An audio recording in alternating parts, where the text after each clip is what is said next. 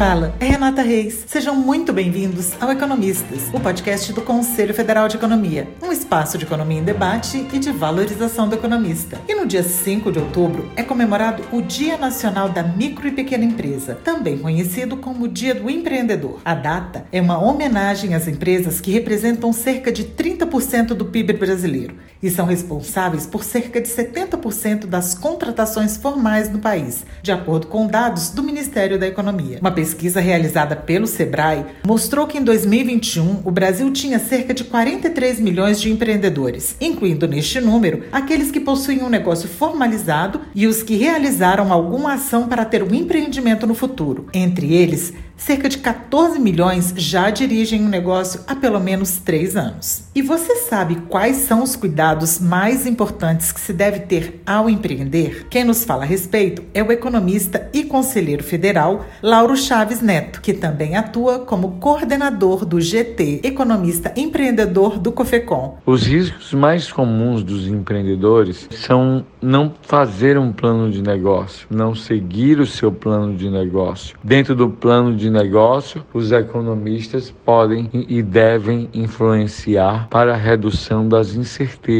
Cabe aos economistas a elaboração de cenário, cabe aos economistas a elaboração da viabilidade econômica financeira. E isso faz com que o empreendedor possa reduzir os seus riscos inerentes à implantação de negócios, de ideias em todas as áreas da economia. A formação em ciências econômicas proporciona aos estudantes e profissionais muitas ferramentas que fazem diferença em vários campos de atuação, inclusive no empreendedorismo. Quais são as vantagens que a formação em economia proporciona na hora de empreender? A formação multidisciplinar e diversa do economista propicia que esse profissional tenha uma visão sistêmica, uma visão mais ampla de todas as variáveis que vão influenciar nos riscos riscos no sucesso, na probabilidade de crescimento dos empreendimentos, das empresas, dos negócios. As ferramentas de trabalho do economista, elas propiciam que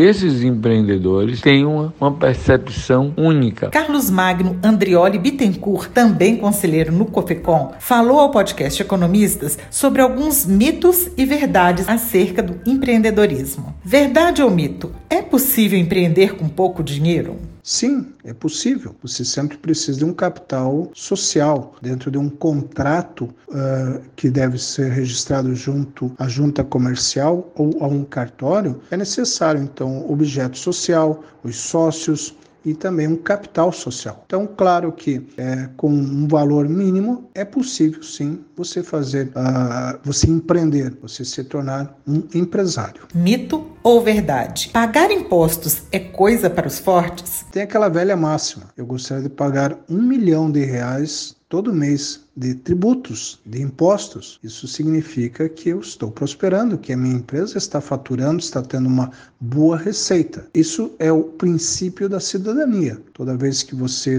passa a ser um empreendedor, a partir do momento que você institui a tua empresa e obtém um CNPJ, você está exercendo a cidadania, está exercendo a boa governança da empresa. Então, pagar impostos é para qualquer empreendedor, seja ele um pequeno empreendedor seja ele um grande empreendedor. Verdade ou mito? Abrir uma empresa em qualquer cidade do Brasil é demorado demais? Nós tivemos agora, com a Lei da Liberdade Econômica, uma série de facilidades e benefícios que proporcionam uma agilidade no processo de abertura de empresas. Muita da burocracia existente, ela foi flexibilizada. Então, reduziu toda a exigência, reduziu a liberação de alvarás e, claro, que conforme a atividade atividade econômica, não existe mais aquela burocracia que existia antes. Mito ou verdade? O simples poderia ser, na verdade, ainda mais simples?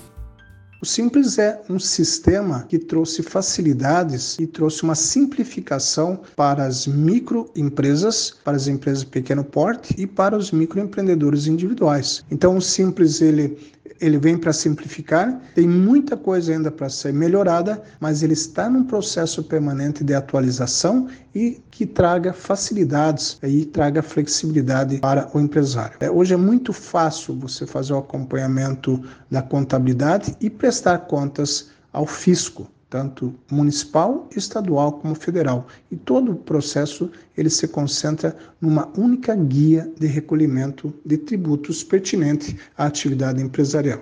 Mito ou verdade? Empreender é sinônimo de não ter chefe e ser livre?